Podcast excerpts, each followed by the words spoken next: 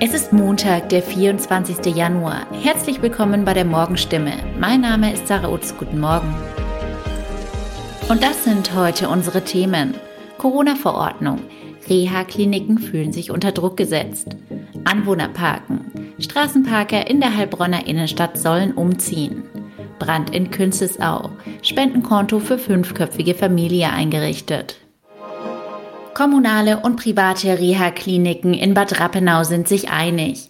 Bei der neuen Corona-Verordnung vom 17. Januar hat die Landesregierung ihrer Ansicht nach zum wiederholten Mal zu wenig Zeit für die Umsetzung gelassen. Die Kliniken stünden vor einem immensen organisatorischen Aufwand, heißt es in einer gemeinsamen Presseerklärung. Seit 17. Januar müssen auch genesene sowie geimpfte Mitarbeiter, bei denen die Erkrankung oder der zweite Impftermin länger als drei statt bisher sechs Monate zurückliegen, täglich getestet werden.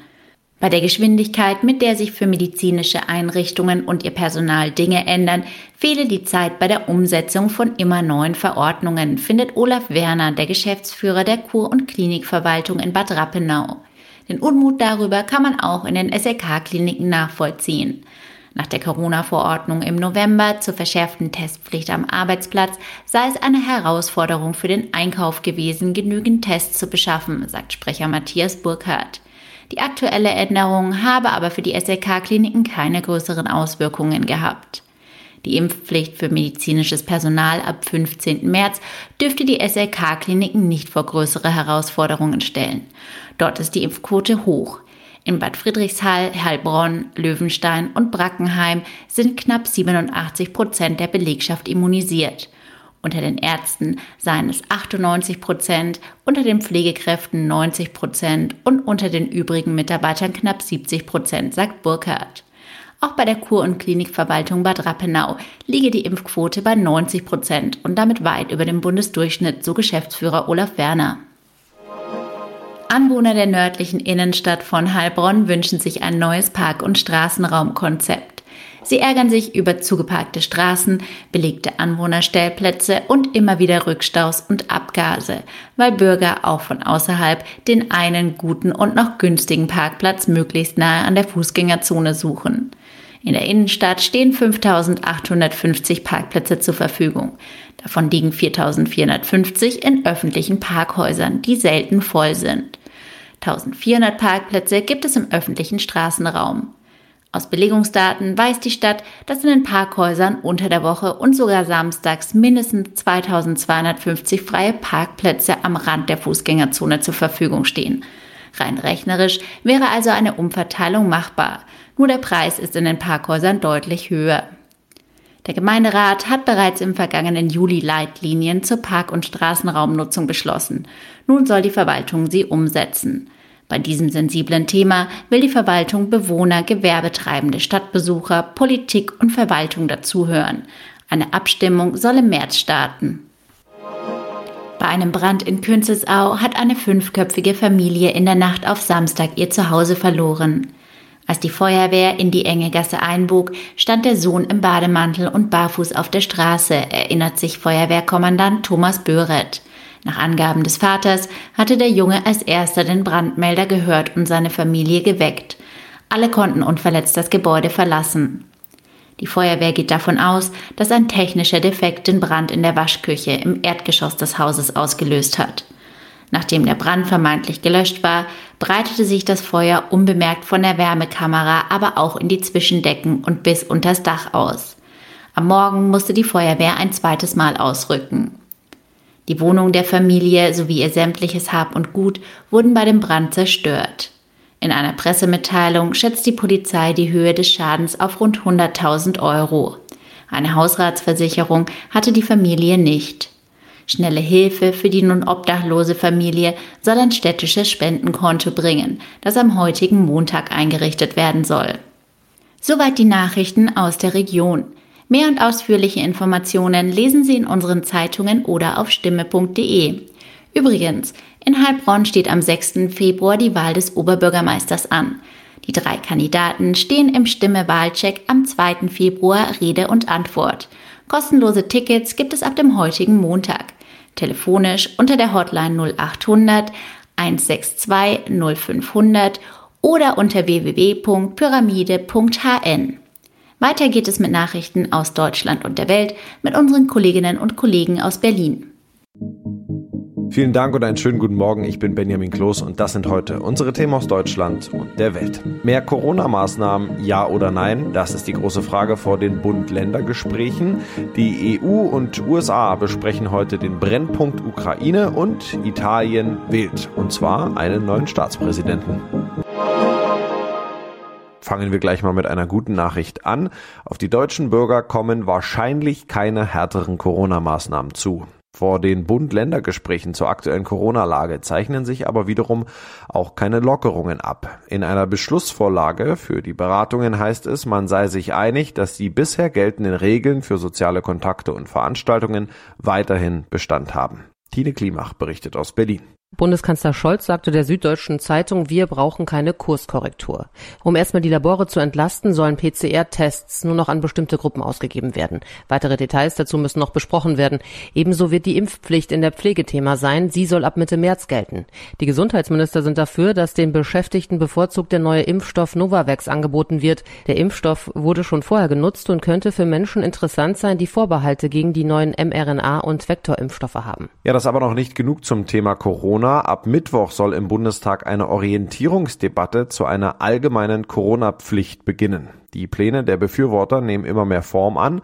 So nennt etwa SPD-Fraktionsvize Dirk Wiese, der zusammen mit anderen Abgeordneten der Ampelkoalition Eckpunkte einer Impfpflicht ab 18 vorbereiten will, jetzt Einzelheiten der Pläne. Lea Matschulat berichtet. Eine auf ein bis zwei Jahre befristete Impfpflicht, maximal drei Impfungen und Bußgelder für diejenigen, die versuchen, die Impfpflicht zu umgehen. Das ist der Plan, den unter anderem SPD-Fraktionsvize Wiese und der grünen Gesundheitspolitiker Dahmen ausgearbeitet haben.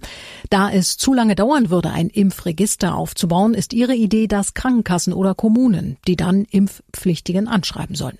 Beim Bußgeld ist Dahmen für einen mittleren dreistelligen Betrag. Die Außenminister der EU-Staaten wollen sich heute mit ihrem US-Kollegen Anthony Blinken über die aktuellen Entwicklungen im Konflikt mit Russland austauschen.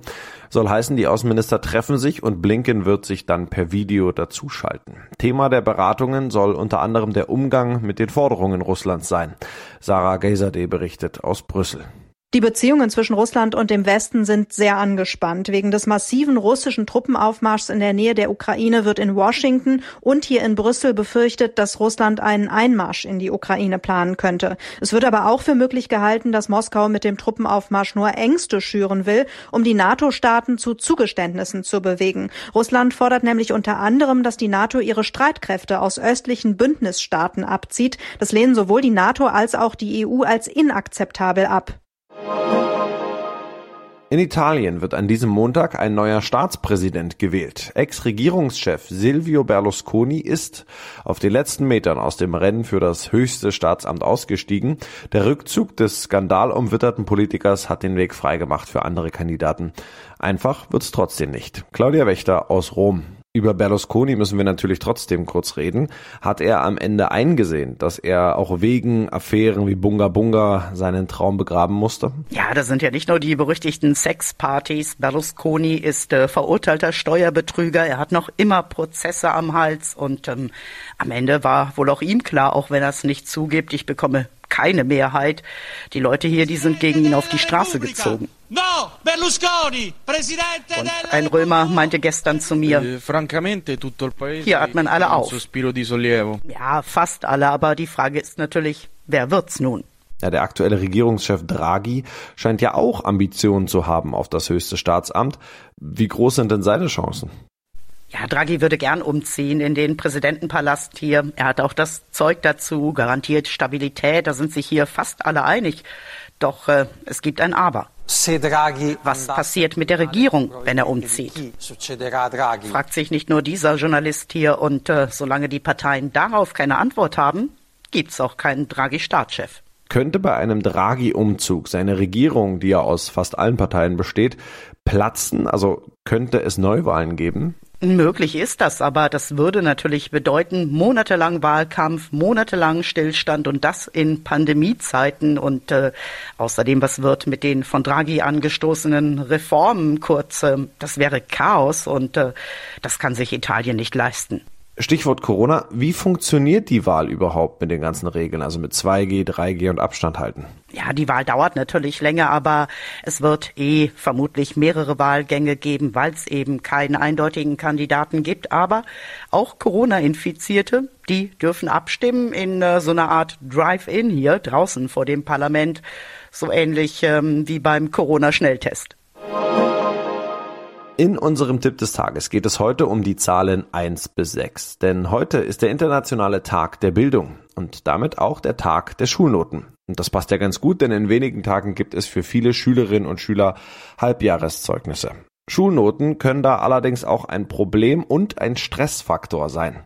Was tun, wenn die Noten schlechter geworden sind? Ronny Thora mit ein paar Tipps ein paar Vieren vielleicht, sogar eine Fünf mit dabei. Also manchmal ist der Schreck ja ziemlich groß, wenn die Noten des Kindes abgerutscht sind. Wie reagiert man da als Elternteil richtig? Also erstmal sollte man nicht mit den schlechten Noten beginnen, sondern erstmal die guten Seiten loben. Gute Noten und die sich verbessert haben oder gut geblieben sind. Ist übrigens auch sehr wichtig, nicht einfach dauerhaft gute Noten in einem Fach oder von einem Kind als selbstverständlich anzunehmen, sondern immer wieder neu loben gerade im Moment ja in der Corona-Zeit ist es ja eine Riesenleistung, gut zu bleiben. Und bei den Erfolgen nicht nur auf scheinbar die wichtigsten Noten achten, so Mathe, Deutsch oder so, sondern auch auf Erfolge in anderen Fächern oder auch Hinweise vom Lehrer vielleicht, dass ein Kind sehr hilfsbereit oder freundlich ist. Auch das gehört gelobt. Okay, und die schlechten Noten, die mir als Eltern Sorgen machen, wie gehe ich mit denen um? Also Experten raten nicht da noch groß Vorwürfe oder Kritik drauf zu packen. Das Kind ist meist selber enttäuscht, sondern zum einen Erklärungen suchen. Warum ist die Note schlechter? Da auch ruhig fragen, was da der Anteil des Kindes ist, also wo es vielleicht nicht fleißig war, Hausaufgaben verschludert hat oder zu wenig gelernt hat und dann aber den Blick nach vorne richten. Was kann man dann jetzt machen, damit es besser wird? Dabei volle Unterstützung und Liebe zeigen und auch nicht unwichtig, Experten raten nach dem Zeugnisgespräch erstmal Ferien Ferien sein lassen. Also wenn man überhaupt was für die Schule dann angeht, dann am Ende der Ferien. Bis dahin heißt es durchpusten. Ja, und das noch der koreanische Serienhit Squid Game geht weiter. Netflix hat eine zweite Staffel angekündigt. Es wird die Fortsetzung einer absoluten Erfolgsgeschichte, denn Squid Game ist für den Streaming-Anbieter der bisher größte Hit, also die am meisten geschaute Sendung überhaupt. Diana Kramer berichtet, was ist denn bisher bekannt über Staffel 2? Bisher noch nicht so wahnsinnig viel, aber einer der Chefs von Netflix hat gesagt, das Universum von Squid Game hat gerade erst begonnen und irgendwie ist schon klar, dass der Hype wahrscheinlich wieder riesig sein wird. Die Serie war ja letzten Herbst gestartet und wurde allein in den ersten vier Wochen 142 Millionen Mal angesehen. Es geht darum, dass hunderte hochverschuldete Menschen in Kinderspielen gegeneinander antreten. Dem Gewinner winkt ein Preisgeld in Millionenhöhe. Die Verlierer werden allerdings umgehend getötet. Auch deshalb hatte es nicht nur hier in Deutschland viel Kritik an der Serie gegeben, vor allem wenn Kinder sie schauen. Wann die Staffel 2 jetzt kommt, ist noch nicht raus. Ja, das war's von mir. Ich bin Benjamin Kloß und wünsche Ihnen einen schönen Tag und einen guten Start in die Woche. Bis morgen.